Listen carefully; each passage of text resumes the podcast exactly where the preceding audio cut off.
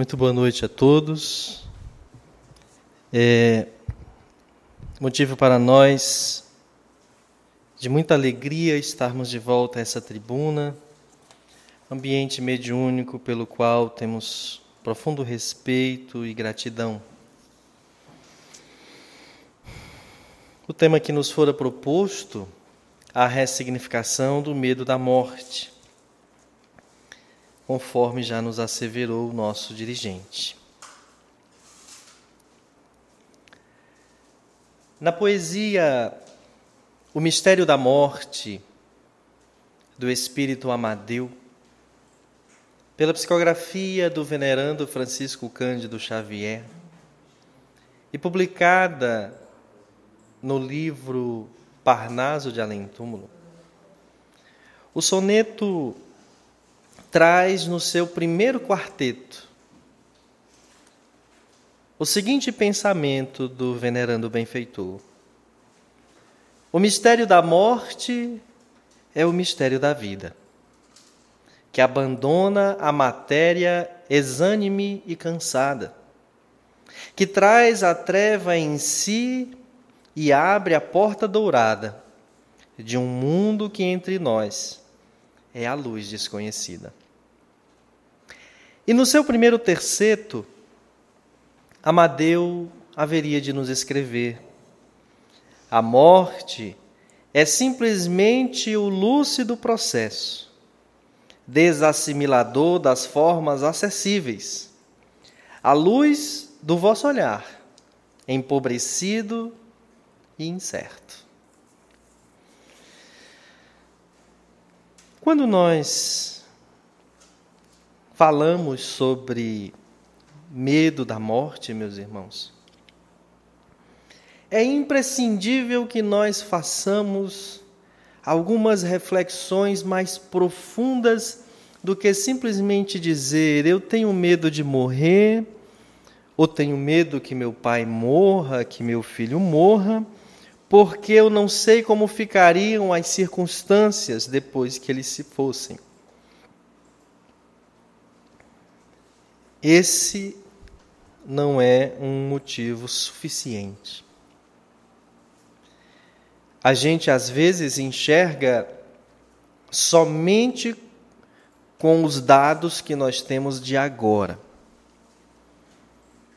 Se nós fôssemos nos programar para uma atividade em dezembro desse ano, nós levaríamos em consideração no planejamento dessa atividade as informações que nós temos hoje, no mês de julho, sobre o Covid, a sua transmissibilidade, a prevenção e etc.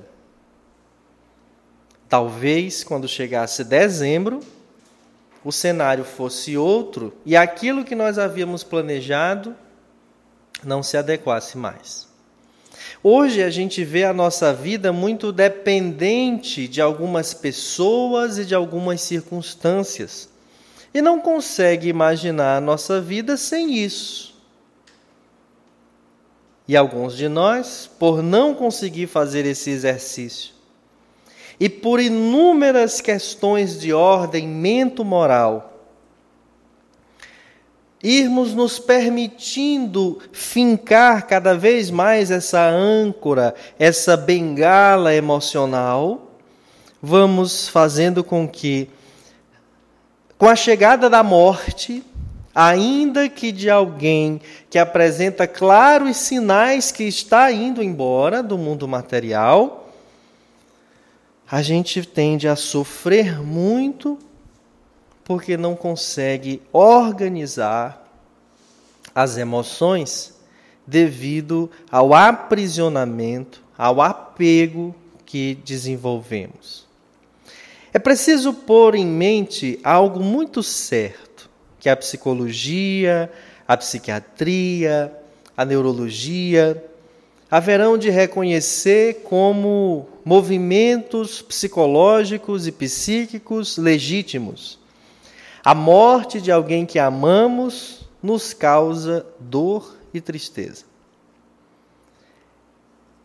Natural que a gente sinta saudade, natural que nós desejássemos que o outro vivesse mais. Porém, essa dor, por mais salutar que seja de sentir, e o movimento do luto que fazemos a posteriori e o superamos, ela ainda assim é guiada por uma ideia absolutamente materialista que ainda possuímos de vida. Historicamente, estamos envoltos de uma cultura multimilenar que apregoa a ideia de vida verdadeira como sendo essa da carne. E tudo aquilo que os nossos sentidos não conseguem divisar, para nós é inexistente, salvo se a ciência não já tiver criado aparelhos para identificá-los. A exemplo daquilo que não vemos a olho nu, mas somente através de equipamentos. Mas, por que não é dado grande mídia a isto?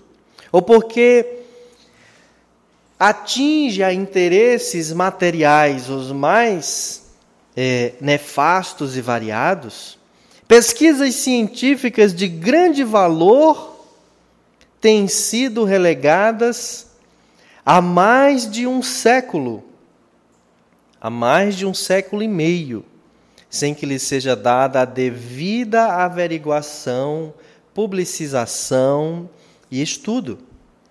Refiro-me a homens valorosos como Charles Richer,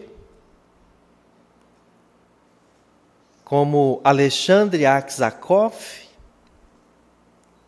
que foram investigar e conseguiram, através de médiums notáveis, pessoas com é, atributos paranormais acima do comum, a materialização de espíritos que eles conseguiram medir, pesar, aferir a temperatura, e apresentaram suas conclusões em obras que até hoje estão disponíveis. E se fôssemos investigá-las, se as estudássemos, se a faculdade, a universidade, a academia abrisse espaço para essas discussões, estaríamos reorganizando totalmente não só o conjunto curricular academicista do planeta, como também todas as nossas ideias de relações interpessoais e de relação consigo mesmo. Acontece que o materialismo é altamente lucrativo. Ele rende muito dinheiro e possibilita muitos prazeres de agora.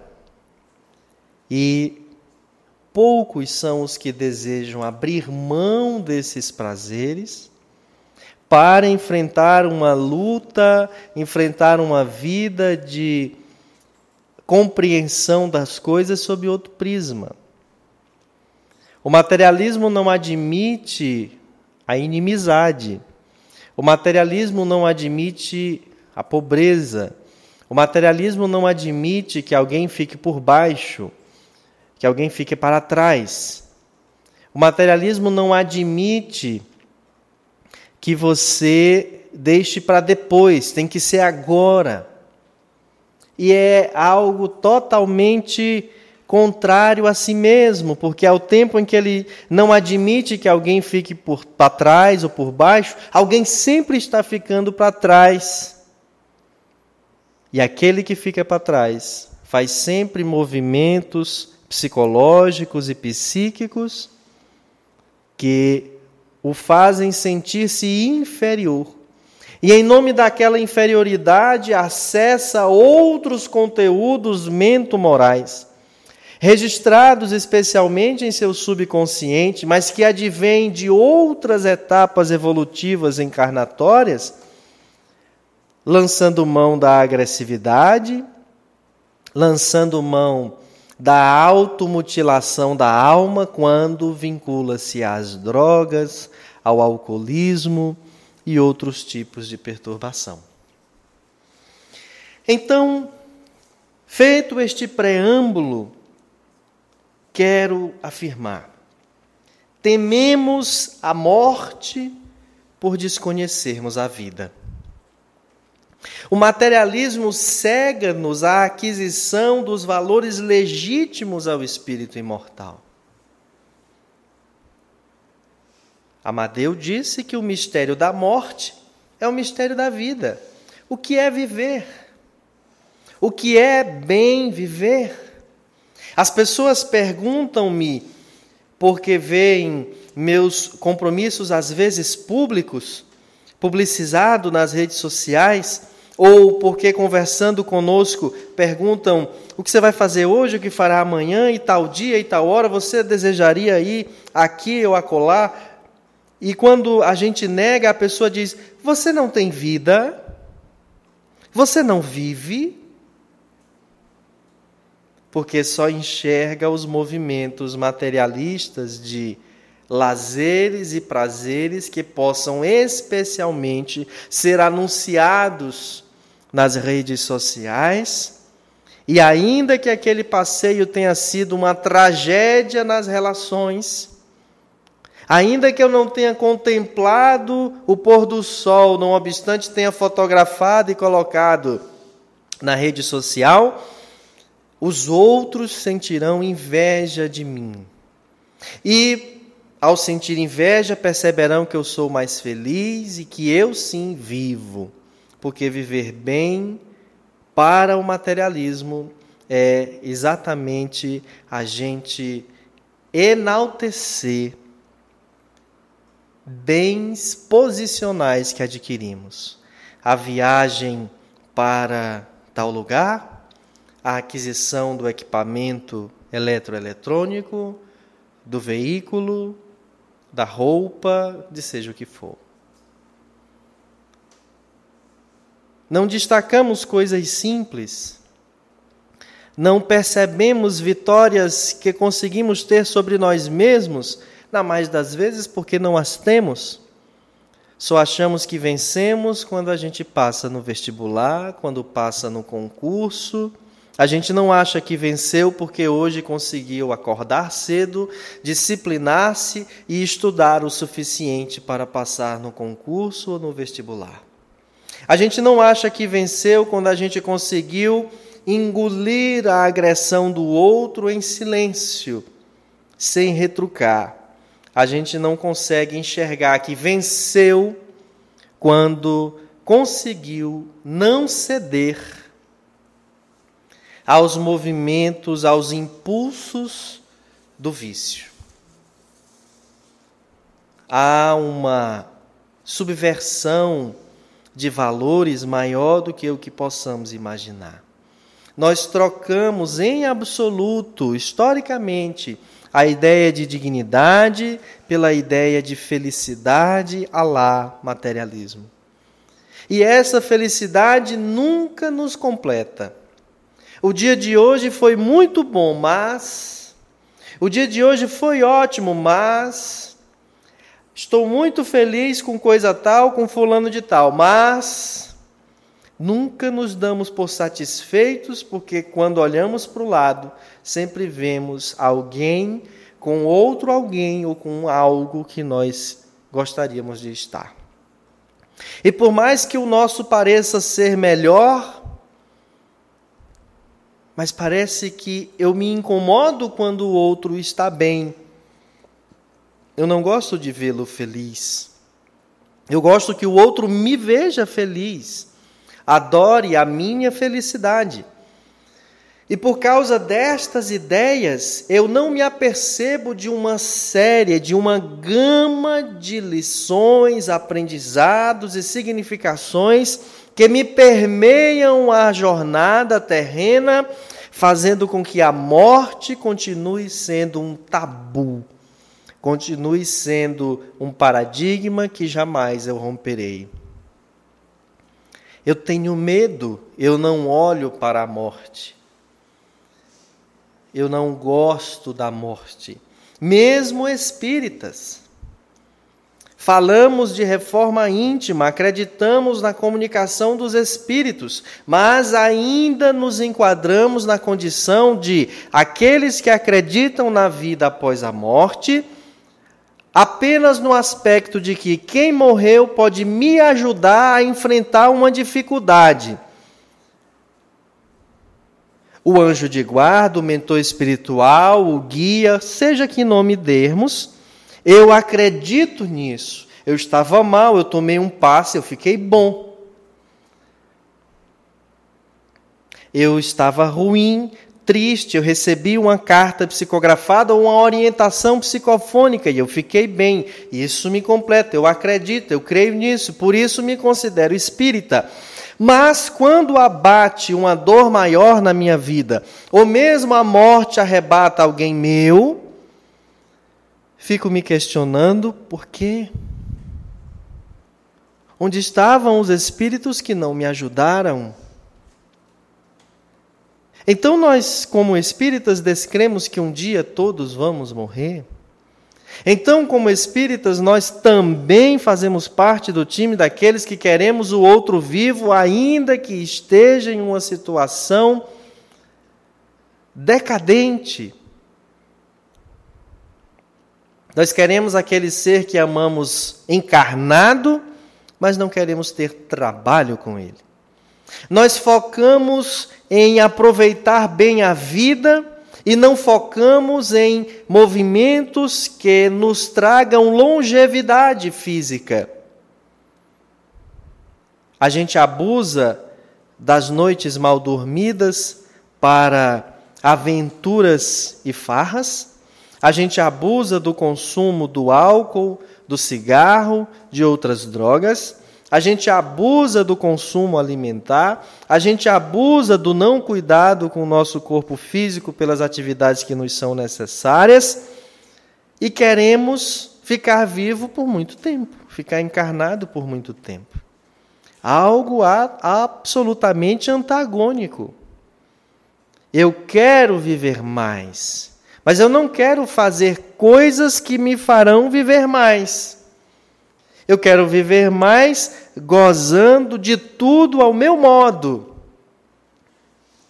Porque por alguma razão que eu não entendo, compreendo que a vida deve ser aquilo que eu quero, que eu gosto, que eu imagino ser por dia porque raras vezes nós nos planejamos a médio e longo prazo. Se tem uma das dos efeitos colaterais do materialismo é o imediatismo, ou a coisa é ali, aqui, agora, ou nós não admitimos. Porque a tecnologia nos favoreceu o encurtamento da distância na comunicação, nós também desejamos que as coisas se materializem à nossa frente e se resolvam tão logo a gente pense e queira que elas se resolvam. A gente quer vida fácil. A gente quer vida sem desafios. A gente quer vida sem dificuldades. E a gente é estimulado a isso pela publicação contínua, ou seja de que meio for, pela forma com que outros é, destacam as suas venturas, as suas felicidades, as suas alegrias. E a gente pensa, mas o outro tem, o outro é, o outro pode, o outro foi, o outro vai. Por que, que eu não? E acha que às vezes tudo que o outro diz, fotografa, publica é realmente verdade. É comum nós acharmos que a vida do outro é melhor que a nossa, e ao mesmo tempo querer que a nossa seja melhor que a de todos, mas sempre contemplando apenas aspectos do lado material. E se tem algo que nos faz sofrer mais do que a morte, mais do que a dor, é o medo. E muito comumente o homem teme o desconhecido. Por isso nós tememos a morte. Então, o que que legitima a morte? Por que morrer? Deus, na sua perfeição, por que não criou os seres para serem imortais com essa configuração corpórea? O que acontece depois que a pessoa morre? Não saber dessas respostas alimenta o cérebro mítico mágico que, desprovido da razão, sofre demasiado. Como eu não sei, eu sofro. Se eu moro num local e sou acostumado com aquela mobília, faltou luz e está tudo muito escuro, eu não consigo enxergar, eu consigo ainda que devagar, me deslocar até um local, um outro cômodo, encontrar um móvel e dentro dele a vela ou a lanterna que eu possa me utilizar. Por que, que eu consigo caminhar e chegar até lá? Porque eu conheço, porque eu sei onde está. Eu redobro a minha segurança, mas eu vou caminhando até encontrar o que eu preciso. Por que, que a gente teme a morte e teme enfrentar as dificuldades morais que nos são é, os desafios do dia a dia, como o perdão, a humildade, a paciência, a tolerância? Porque eu não sei o dia de amanhã. Mas como saber o dia da manhã? Existe pesquisa e literatura farta a trazer-nos o que nos espera após o anoitecer.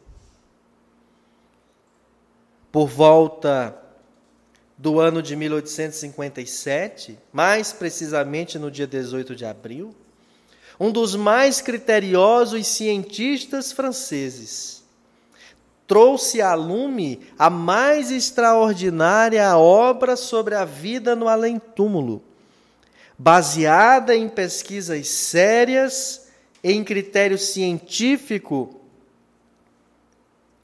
fruto de três anos de trabalho. O professor matemático, astrônomo, magnetizador, contabilista, pedagogo Hippolyte Leon Denisard Rivaio publicou naquela data e ano em Paris, no Palais Royal, o Livro dos Espíritos. Naquela época, com 501 questões, já na sua segunda edição, duplicado o número de perguntas e respostas.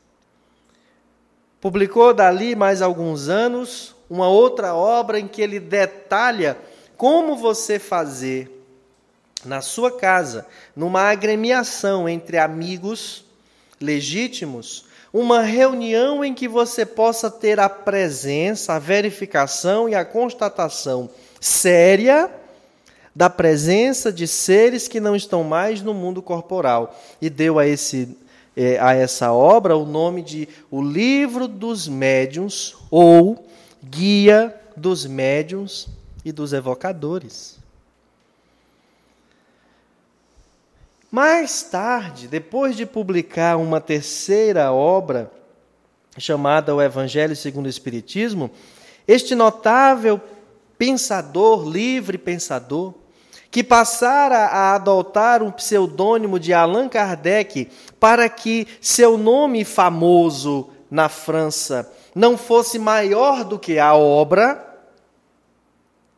e para que também não fossem reclamadas a ele direitos autorais dessa obra, ele publica um livro notável chamado O Céu e o Inferno, ou A Justiça Divina, segundo o Espiritismo, trazendo relatos minuciosos, a comunicação por inteira de pessoas que, no mundo invisível aos nossos olhos, estavam felizes, infelizes, com ódio e desejo de vingança, a situação daquelas que tinham se suicidado.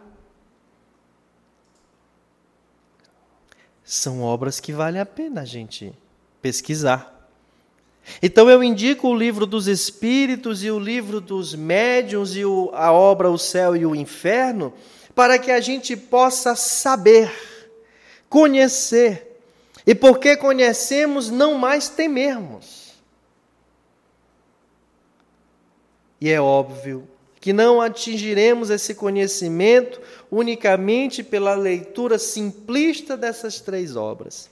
É preciso estudá-las e é preciso ir a outras correlatas que possamos ali compreender compreender esse fenômeno da morte como algo biológico, natural, a que todos estamos fadados uma vez que nos encarnamos. E aí a gente vai recordar que as religiões tradicionais, quando o assunto é morte, ainda que admitam a vida no mundo espiritual, como céu, inferno, purgatório, limbo, como a roda de Sansara, elas adornam o morto, mas amedrontam as pessoas através do instrumento morte. Se você não fizer isto, a sua morte será assim. Se você não se comportar desta forma, a sua vida após a morte será dessa outra forma. Não apresenta um conteúdo educativo, apresenta algo punitivo, ameaçador, como um instrumento de controle. Os rituais fúnebres, se nós formos bem observar, eles não consolam nem educam os partícipes. Não obstante a oportunidade do encontro, do abraço nos familiares que ficam, de poder olhar para aquele rosto do encarnado pela última vez e ali proferir palavras, cânticos, orações, na mais das vezes, os funerais são terapias apenas para os que ficam, e terapias, às vezes, absolutamente materialistas, que nem faz, fazem jus ao nome. Não são terapias, mas ah, ocasiões para se apresentar modelitos, se apresentar a riqueza do caixão, do local em que foi velado o corpo, a quantidade de pessoas que estavam presentes, a quantidade de coroa de flores ali expostas, às vezes, os funerais são verdadeiras atividades sociais comparadas a festas, a bodas, aniversários. A prova é que uma meia dúzia fica ao redor da urna em pranto. A grande maioria está profundamente feliz, contando piadas, anedotas, se revendo, fulano que não via há muito tempo, alguns outros sempre ali se sentindo na incumbência da vida alheia, tendo um prato cheio de reparar pesos, alturas, quem engravidou, quem casou de novo, e se fosse médium, vidente, vendo até os desencarnados que ali estariam e se benzendo o tempo todo, imaginando: valhei-me Nossa Senhora, o que, que essa criatura ainda faz aqui? É preciso nós reconhecermos, portanto, que não é por rituais que nós vamos compreender e superar a ideia da dor e do medo pela morte. Nós elaboramos orações, elaboraram para nós e nós as repetimos, mas nem sempre elas são feitas com sentimento legítimo, com total carinho, e nem mais das vezes elas expressam a realidade do que é a vida no mundo espiritual. Às vezes são orações que pedem vantagens, que pedem que a mãe do Cristo, que pedem que o próprio Cristo, que pedem que o próprio Deus, ele nos ofereça é, regalias em detrimento de outras pessoas. Quando nós oramos, por exemplo, pedindo que sejam ajudados principalmente aqueles que mais precisarem, quem são as pessoas que mais precisam? Nós estamos agora na pandemia vendo o governo auxiliar com 600 reais por mês pessoas que precisam dessa renda. E aí a gente vê as reportagens trazendo nomes de pessoas que não precisam, mas que querem ter 600 reais extra ou que fazem parte de uma grande lista de nomes cujo dinheiro vai para um único bolso. Quantos não somos os que tentamos barganhar com Deus através dos santos, das santas, de inumeráveis nomes, prometendo, pagando, fazendo promessas, pedindo que nos deem isto, que nos deem aquilo, que a gente recompensa de forma tal. Essa postura de corrupção não funciona com o mundo espiritual. Mas nós só vamos compreender isto se buscarmos o conhecimento. E graças ao nosso bom Deus, o mundo está repleto de informações sérias sobre a vida no mundo espiritual. A exemplo da que citamos, do emérito codificador do Espiritismo, Allan Kardec. Então, quando a gente está falando sobre morte e o medo da morte, a gente vai recordar que o indivíduo comumente tem em si dilemas e receios os mais variados. Os mais variados. E, na mais das vezes, os escamoteiam, os escondem. Entre outras formas, alegando ser o medo da morte. Ele sente um receio, sente um medo e faz ali um, um, uma declaração de que a impressão dele é de que vai morrer, ele está com medo da morte. Porque viu a notícia de alguém que morreu, porque um familiar recentemente morreu. Isso nada mais é do que desculpa. Às vezes alguém está dizendo que tem medo de morrer porque está doente. Eu estou com medo de morrer. Mas a pessoa não está com medo de morrer. Ela está com medo de várias outras coisas. O homem casado com uma mulher ainda nova, com medo de que pouco tempo depois ela o substitua. A mulher apegada a bens materiais, com medo do que farão com as suas posses. Outros estão com receio de como vão ficar os seus filhos que ainda dependem dele ou dela. Instituições que dirigem, que cuidam. Então não é medo da morte.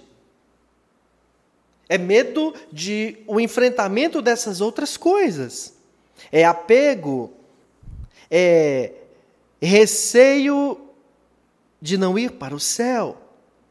Muitos são os que negam a vida após a morte e não querem pagar para ver.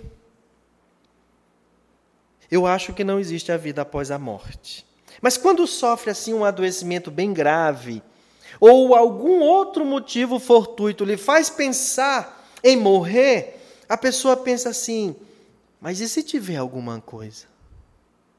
Onde vou? Quem vai estar comigo? Aqui tem a casa que eu moro. E se alguém me expulsar dessa casa, eu tenho parentes e amigos a quem eu possa pedir que me alberguem por um tempo até que eu me estruture. Mas e do outro lado da vida? Será que estão na mesma cidade, no mesmo país, todos os que já morreram cabem no mesmo lugar? Onde vou, saberei me relacionar com quem lá estiver. Esse desconhecido, esse novo, esse intangível me assusta. E aí eu tenho receio.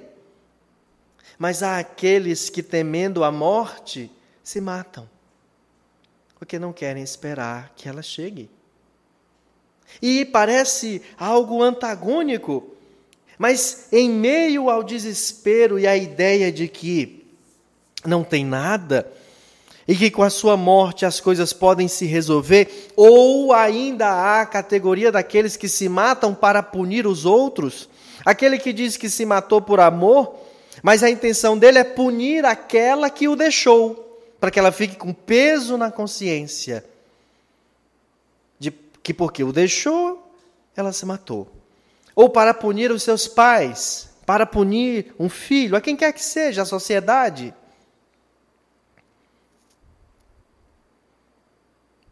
mesmo temendo, se matou. É, eu prefiro me matar do que ser morto. Eu prefiro me matar do que morrer. É mais ou menos assim a ideia filosófica. Mas nós não temos medo só da nossa morte. Nós temos medo da morte dos que nós amamos. Eu não gostaria que o meu pai, a minha mãe, a minha avó, a minha sogra, é impressionante. Há as pessoas que não querem que sua sogra morra. Há aqueles que fazem a maior torcida, mas há os que não. Os que gostariam que a sogra passasse mais tempo, principalmente por duas razões. Uma, para a pessoa evoluir logo mais depressa, porque enquanto tiver ali aquele instrumento de tortura, maior é a evolução. E o outro motivo é porque acaba gostando, não é? A gente se apega e gosta de todo tipo de gente. Então, até da sogra, do sogro, ah, e a primazia daqueles que gostam de genros e noras, depois que conseguem acertar nisso. Mas tudo isto para dizer que nós tememos a morte daqueles que amamos. Quantos pais não temem a morte dos seus filhos? Não gostariam que os seus filhos morressem. Ficam com medo. Nós somos espíritas. Mas não gostaríamos que o nosso filho criança, tão inteligente, que preenche a casa com a sua alegria, com a sua é, inteligência, morra. Aquilo nos apavora, nos assusta. Mas será que a gente consegue separar o joio do trigo nesse processo? Até onde o meu medo que o outro que eu digo amar morra é um medo legítimo? E sabe como é que a gente faz essa diferença? Quando, através da psicoterapia e a nossa psicóloga das multidões, se estiver assistindo, vai comentar dando razão. A gente identifica até onde eu amo o outro e sinto que o outro me ama, mas não desenvolvi bengalas emocionais onde eu me escondo atrás daquilo que eu digo ser amor para não enfrentar outras dificuldades, para não enfrentar outras realidades. Outro dia eu ouvia de um profissional é, psiquiatra, numa entrevista numa importante emissora de TV, que nas suas pesquisas ele percebeu que ao lado daquelas mães, pais ou responsáveis por crianças portadoras de limitações é, orgânicas, neurológicas, como os autistas, que realmente amam seus filhos, ainda que naquela condição, não podendo corresponder de todo igual a uma criança que não tem aquelas limitações, eu não diria normal, porque nós não vamos encontrar nada normal no mundo, só a natureza a criatura humana, nós não temos como dizer. Este é o modelo de normalidade. Se tiver um tipo de mania, já não é normal. Então, se é mania, não é comum. Aí nós vamos encontrar, disse o psiquiatra, o neuropsiquiatra e pesquisador, aquelas que gostam dos benefícios materiais que a doença do seu filho lhe possibilita redução da carga horária de trabalho, incentivos em, através de leis que lhe favorecem a meia entrada num show de espetáculo, num espetáculo, seja o que for, e garantias, recursos financeiros, medicamentos que são distribuídos gratuitamente. Veja só, eu estou relatando que um pesquisador disse que ao lado das mães que amam de verdade e que sofrem e que lutam muito por todos esses processos, há aquelas e aqueles que só gostam da situação que vivem porque olham apenas para o aspecto material do que podem gozar de privilégios e imputam a outros a responsabilidade maior de cuidar e estar com aquele filho dia a dia. Mora na mesma casa, mas quem tem trabalho com a criança é a mãe. É o pai, é o filho mais velho, é o irmão mais novo, é a pessoa que ela contratou. Enquanto aquela pessoa goza de uma vida de liberdades por aí, às vezes com os recursos adquiridos pelos incentivos que são dados a essas pessoas.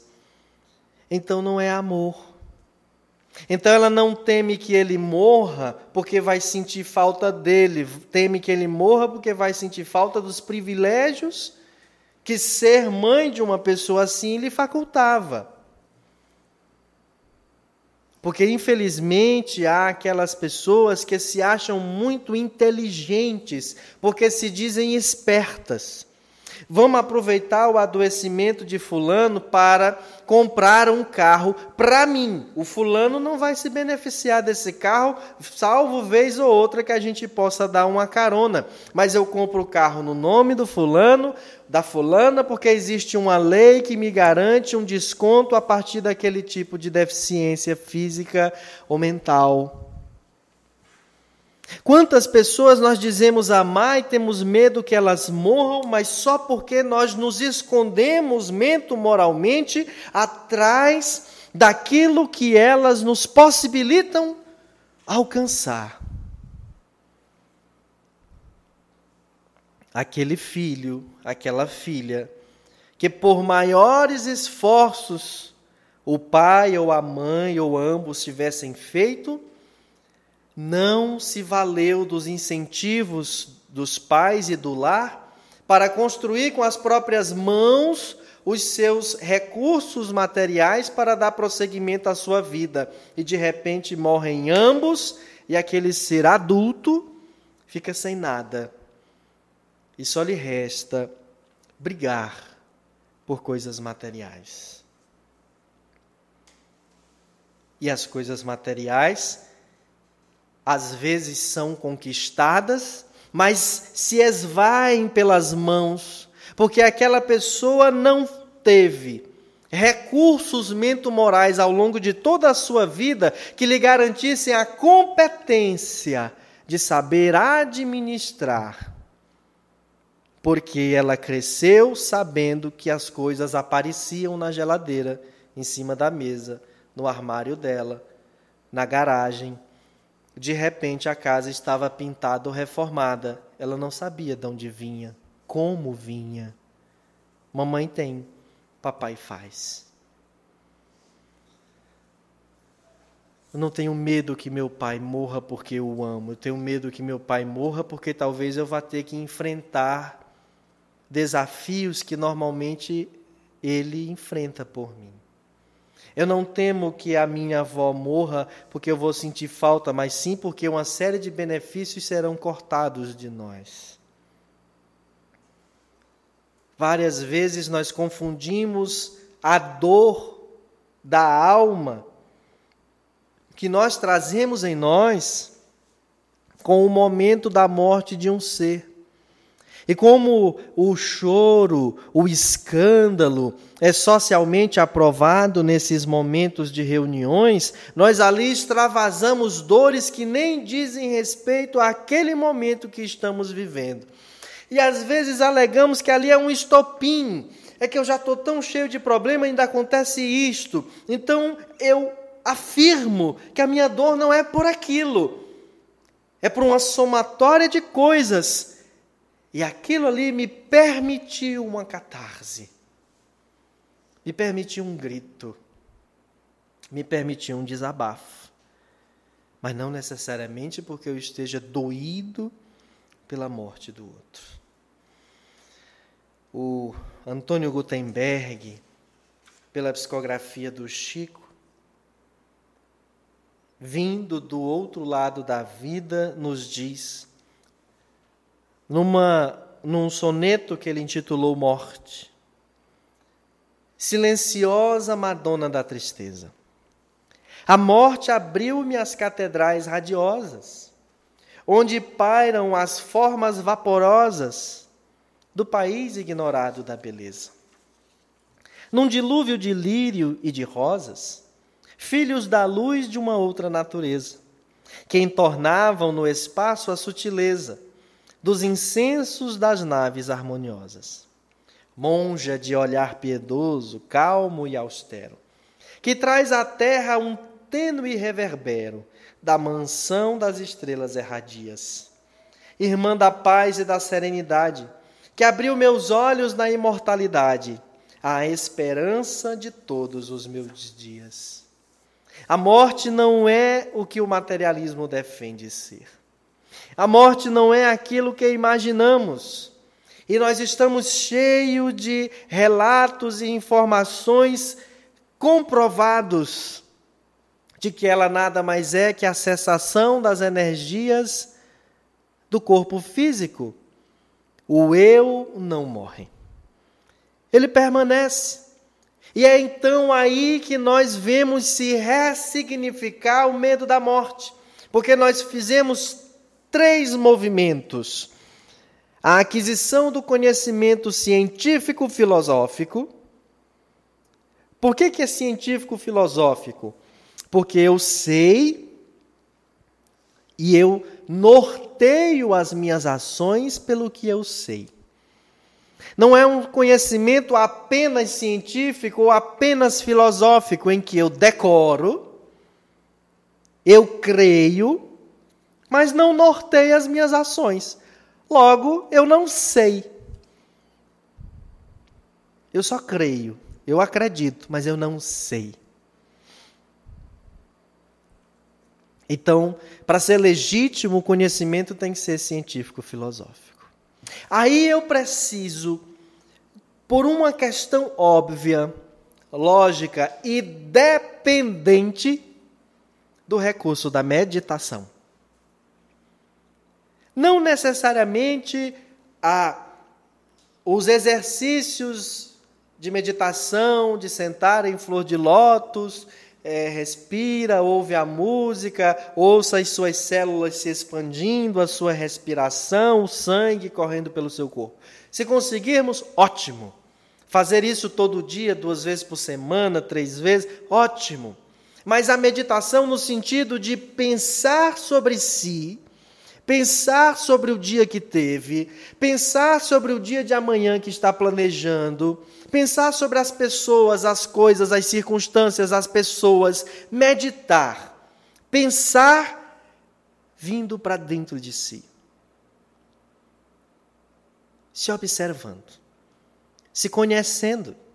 Mas aí, a par desse conhecimento e dessa meditação, fazer um movimento libertador que dignifica, honorifica, e proporciona a felicidade de se estar encarnado ou mesmo de morrer, que é o movimento de alto amor. Segundo Joana de Ângeles, muito mais importante do que amor próprio, porque amor próprio é do egoísmo, mas o alto amor é do espírito. Aquele que auto ama, ama a tudo e a todos. Porque ele auto-ama, é automaticamente ama. Faz da sua vida um ato de amor. Eis a terapia para ressignificar e vencer a morte. Vencer o medo da morte. Quando vamos a Jesus, no Evangelho de João, ele tem nos dito que não tenhamos medo. Ele venceu o mundo É nós percebermos isto. E os espíritos dizem com tom de deboche e desdém na reunião mediúnica: Esse Cristo de vocês morreu na cruz. Como pode ele ter vencido o mundo? Qual outra personalidade histórica dividiu o mundo, a história do mundo, o calendário de todos os países do planeta, entre antes e depois dele? Até temos as escolas filosóficas registradas como era pré-socrática, socrática, pós-socrática mas não para o mundo. Antes de Cristo, depois de Cristo. Essa personalidade histórica influenciou o planeta inteiro porque venceu o mundo. Ele não respondeu os inimigos como eles queriam que ele respondesse. Ele não venceu o mundo só porque ressuscitou e subiu aos céus. Ele venceu o mundo porque nada abalou o que ele ensinou, disse e fez. Ele venceu o mundo porque as suas informações, quando observadas de muito perto, norteiam as bases científico-filosóficas, de ordem moral e psicológica de todos os cantos, a ponto de um indiano não cristão dizer que se de todos os livros do Velho e Novo Testamento se perdessem, somente os escritos do Sermão do Monte fossem salvos, nada mais teria se perdido. Porque o Sermão do Monte contempla todo o manancial de informações terapêuticas para a libertação dos indivíduos que sofremos pela depressão, pelas fobias, pelos transtornos psiquiátricos os mais variados. Ainda que precisando de medicação, ainda que precisando de acompanhamento profissional, ainda que precisando do passe, mas enxergando a proposta do Cristo como meta de vida, com esses outros recursos, a, a guisa de sustentação consigo eu me movimentar. Uma coisa é a bengala me ajudar a ficar de pé, a muleta. Outra coisa é para onde eu estou indo com aquela muleta. Jesus disse que é o caminho, a verdade e a vida. E nós podemos fazer isso. A morte é, portanto, uma significativa passagem, o mais importante rito de passagem da nossa existência depois da nossa chegada. E nós temos um manancial de conhecimentos para nos possibilitar esse entendimento. Uma das figuras históricas que, uma vez reconhecendo-se viva no mundo dos espíritos, um dos mais importantes escritores da história do nosso país, reconhecido assim mundialmente, o baiano Castro Alves, veio através da psicografia do Chico nos cantar. E eu aqui me valho da emoção desse momento e das palavras de Castro Alves para encerrar a nossa fala. A morte. No extremo polo da vida, diz a morte Humanidade, sou a espada da verdade e a temes do mundo sou. Sou balança do destino, o fiel desconhecido. Lanço cômodo no ouvido e aureolo a fronte do Hugo. O cronômetro dos séculos não me torna envelhecida. Sou morte, origem da vida, prêmio ou gládio vingador. Sou anjo dos desgraçados, que seguem na terra errantes, desnorteados viajantes dos Niágaras da dor. Também sou braço potente dos déspotas e opressores, que trazem os sofredores no jugo da escravidão. Aos bons sou compensação, consolo e alívio aos precitos, e nos maus aumenta os gritos de dores e maldição. Sepultura do presente, do porvir sou plenitude, da alegria sou saúde, do remorso amargor. Sou águia libertadora, que, que abre sobre as descrenças o manto das trevas densas e sobre a crença o esplendor. Desde as eras mais remotas, coso láureas e mortalhas, e sobre a dor das batalhas minha asa sempre gritou. Meu verbo é a lei da justiça, meu sonho é a evolução, meu braço a revolução, Austerlitz e Waterloo. Homem, ouve-me, às vezes simbolizo a guilhotina, minha mão abre a cortina que torna o mistério em luz. E por trabalhar com Deus, na absoluta equidade, sou prisão ou liberdade, nova aurora ou nova cruz. Se o cristal que imita o céu, da consciência tranquila, é o luzeiro que cintila na noite do teu viver.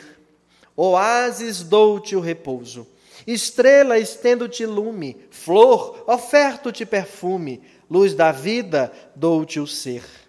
Mas também se a tirania arvora-se em lei na terra, eu mando à noite na guerra fazer o sol do porvir. Arremesso a minha espada, atei o fogo aos canhões, faço cair as nações como fiz Roma cair. Foi assim que fiz um dia. Ao ver o trono imperfeito, estrangulando o direito, busquei Danton e Mirabou. E junto ao vulto de Temes, tomei o carro de Jove e fiz o 89 quando a França me ajudou. Então, implacavelmente, fiz a Europa ensanguentada, ajoelhar-se humilhada diante de tanto horror. Das cidades, fiz ossuários, dos campos saaras ardentes, trucidei réus inocentes, apaguei a luz do amor. Até que um dia o Criador, sempre amoroso e clemente, que jamais teve presente, nem passado, nem porvir, bradou do cume dos céus num grito piedoso e forte: Não prossigas, basta morte, agora é reconstruir. Portanto, homem, se tens por bússola o bem na vida, olha o sol de fronte erguida, espera-me com fervor. Abrir-te-ei meus tesouros, serei tua doce amante, cujo seio palpitante guardar-te-á paz e amor. Se às vezes se te afigura que sou a foice impiedosa, horrenda, fria, orgulhosa, que espedaça os teus heróis, verás que sou a mão terna, que rasga abismos profundos e mostra bilhões de mundos e mostra bilhões de sóis. Conduzo, aos conduzo seres aos céus, à luz da realidade. Sou ave da liberdade, que ao lodo da escravidão. Venho arrancar os espíritos, elevando-o às alturas, dou corpos às sepulturas, dou almas para a amplidão. A morte é transformação. Tudo em seu seio revive. Esparta, Tebas, Nínive, em queda descomunal. Revivem na velha Europa e, como faz as cidades, remodela as humanidades no progresso universal. Muita paz a todos. Que Jesus nos abençoe.